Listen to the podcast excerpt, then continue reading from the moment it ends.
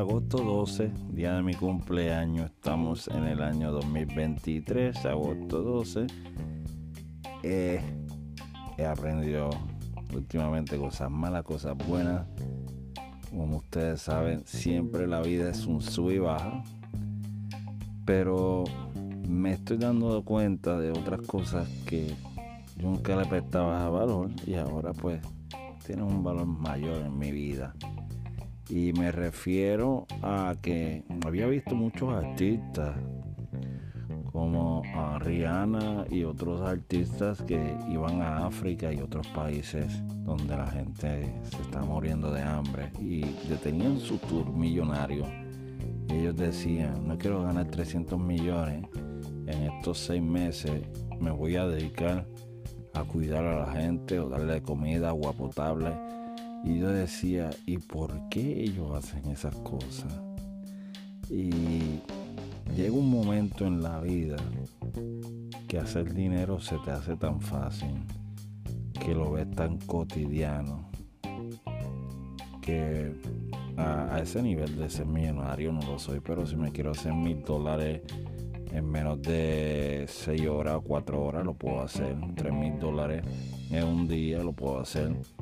Y cuando uno llega a ese nivel en la vida, uno pues las cosas se le hacen más fácil que a otras personas y no le da importancia a lo material. Es decir, no te importa lo material, los carros, la casa, los lujos, nada te importa porque ya aprendiste a hacer dinero. Eh, la vida consiste en dos caminos. Está el que sabe hacer dinero, está el que no sabe hacer dinero. El que no sabe hacer dinero, pues la vida se le hace un poco más complicada en todos los sentidos. Comida, en transportación, se te hace bien difícil la vida. Pero valorizas cosas que la persona que tiene dinero no reconoce. Entonces cuando mi abuelo me hablaba eh, yo considero que mi abuelo era una de las personas más inteligentes. Mi abuelo te hablaba casi cinco idiomas, japonés, coreano, español, inglés. Siempre se pasaba leyendo, escuchando otro idioma, aprendiendo. A la edad de 80, casi 90 años, una mente súper brillante. Y siempre me mencionaba que cuando los extraterrestres o cuando los aliens bajaban a, estos planetas que no son adelantados. Entonces ellos bajaban para recordar cosas que ellos olvidaron, para mejorar su progreso en, un instante, en un futuro. Entonces, en esos momentos, cuando tú haces mucho dinero, que lamentablemente ya te apesta la vida porque te das de cuenta que la felicidad no la compra nadie o no la compra el dinero. Entonces ahí tú decides hacer cosas que para nadie es importante. Como a mí ahora me he dado con ser agricultor, sembrar maíz, fresa, este, todo ese tipo de alimentos. No sé si para regalarlo o si no para venderlo, pero a veces para uno entretenerse, ¿entiendes?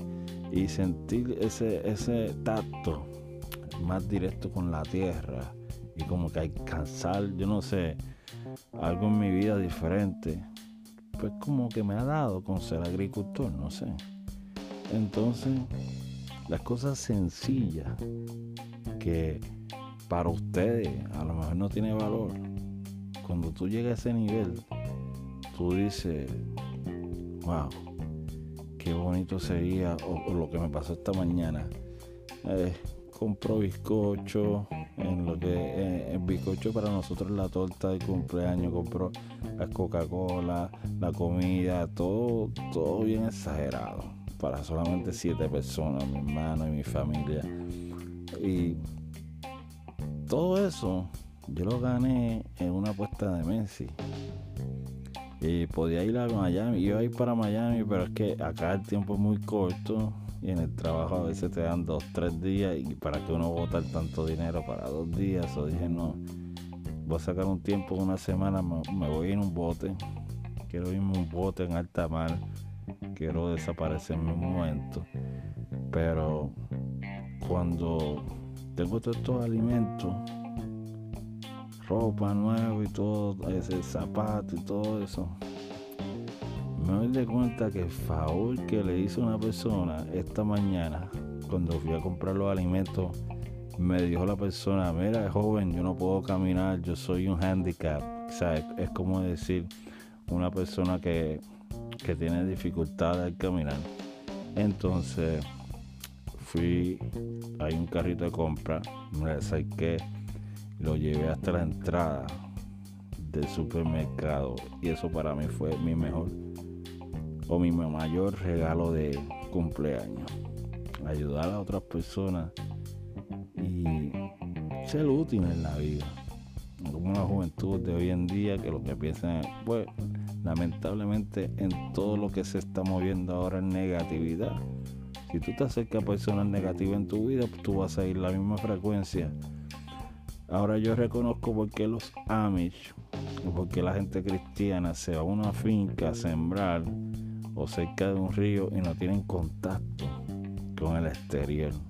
Cero celular, radio, cero internet y es porque uno a veces necesita estar en contacto con la naturaleza para estar más cerca de Dios.